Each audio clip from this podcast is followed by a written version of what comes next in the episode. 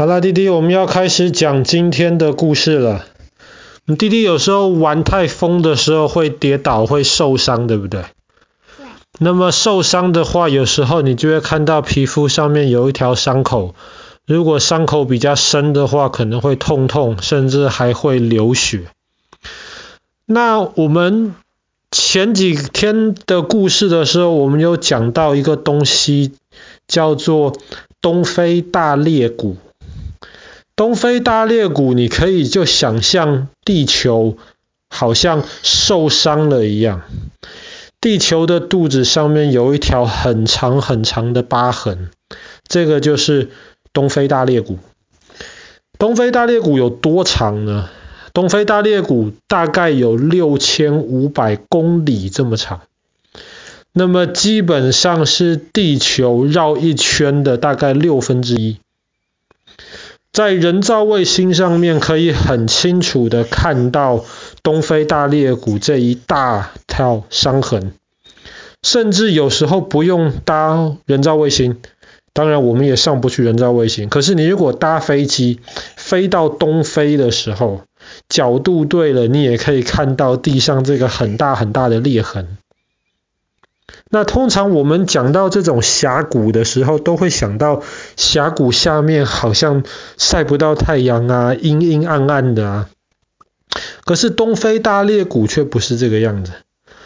这一道山谷实在是太大了，太宽了，以至于在这个山谷下面的地方，其实有很多的湖。比方说，像我们昨天不是昨天，前几天讲到坦桑尼亚这个坦，就是坦干伊加。坦干伊加其实也是一个有一个湖的名字，就叫做坦干伊加湖。还有我们接下来故事会讲到的马拉威湖，或者是维多利亚瀑布，其实这些都是东非大裂谷这个大地分开了之后留下来的这些痕迹。非洲大概有二三十个比较大的湖泊，其实都是沿着东非大裂谷这一道的地方。那我们昨天故事讲到肯亚，我们今天要继续讲肯亚这个故事。因为大多数的人要去参观非洲大裂谷的话，其实会从肯亚进去。那么如果我们看地图的话，从南到北是这个非洲大裂谷，东非大裂谷是直的。那么肯亚还有赤道横着这样子穿过去，就像是一个十字架的一个形状。所以有人也称肯亚为非洲的十字架，因为这个国家基本上就是被赤道还有东非大裂谷可以分成四块的区域。那么虽然非洲大裂谷是很长啊，从那个以色列从叙利亚那一块的地方，沿着红海，然后基本上一直往南到那个莫桑比克，可是绝大多数的人都是从肯亚进去这个地方来观光。肯亚的首都在奈洛比，你离开奈洛比没有多远。我们昨天讲到，你可以到奈洛比国家公园看很多的野生动物。可是你如果再下去一点的话呢，你就会看到一个他们称之为地狱之门的山谷。为什么叫地狱之门呢？那个其实是东非大裂谷的一小段的裂缝。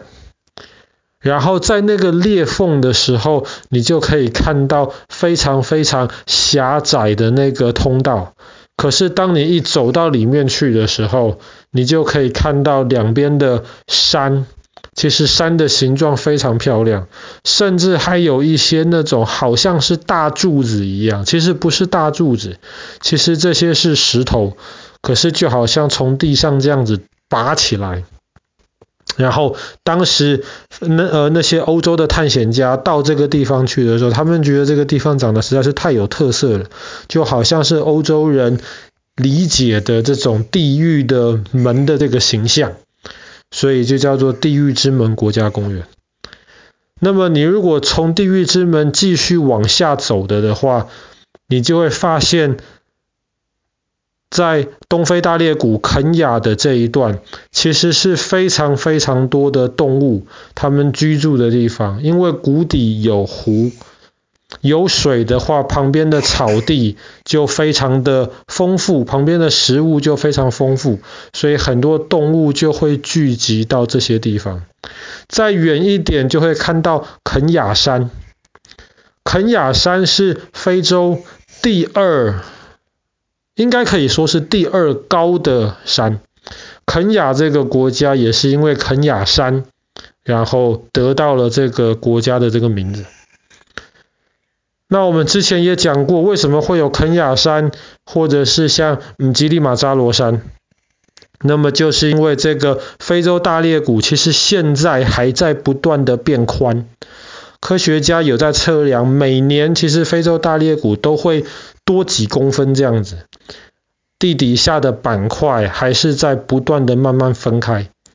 那这些分开的板分开的板块就会去挤到旁边的土地，所以肯亚山或者是吉力马扎罗山就是这样子被慢慢挤挤挤挤出来的。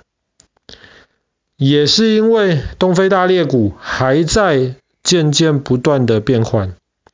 很多科学家也认为总有一天，这整段六千五百公里的大裂谷会分开来断掉。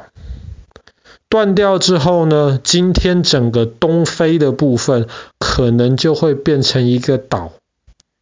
慢慢慢慢的离开现在的非洲大陆。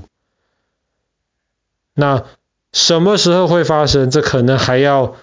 几百万年，甚至几千万年。这个我们应该是没有机会等到。可是很久很久以前，科学家也认为。南美洲跟非洲曾经也是连在一起的一片大陆，后来也是因为海底下面的这些板块，地底下面的这些板块在不断的移动，这两块大陆慢慢变得越来越远，越来越远，越来越远，就形成了今天我们看到的大西洋。好啦，弟弟，今天的故事比较短，我们今天关于东非大裂谷的故事就讲到这边。那明天我们要离开肯亚，我们要继续往肯亚的北边走，然后我们会到另一个国家叫做索马利亚。那么我们今天关于东非大裂谷的故事就讲到这边了。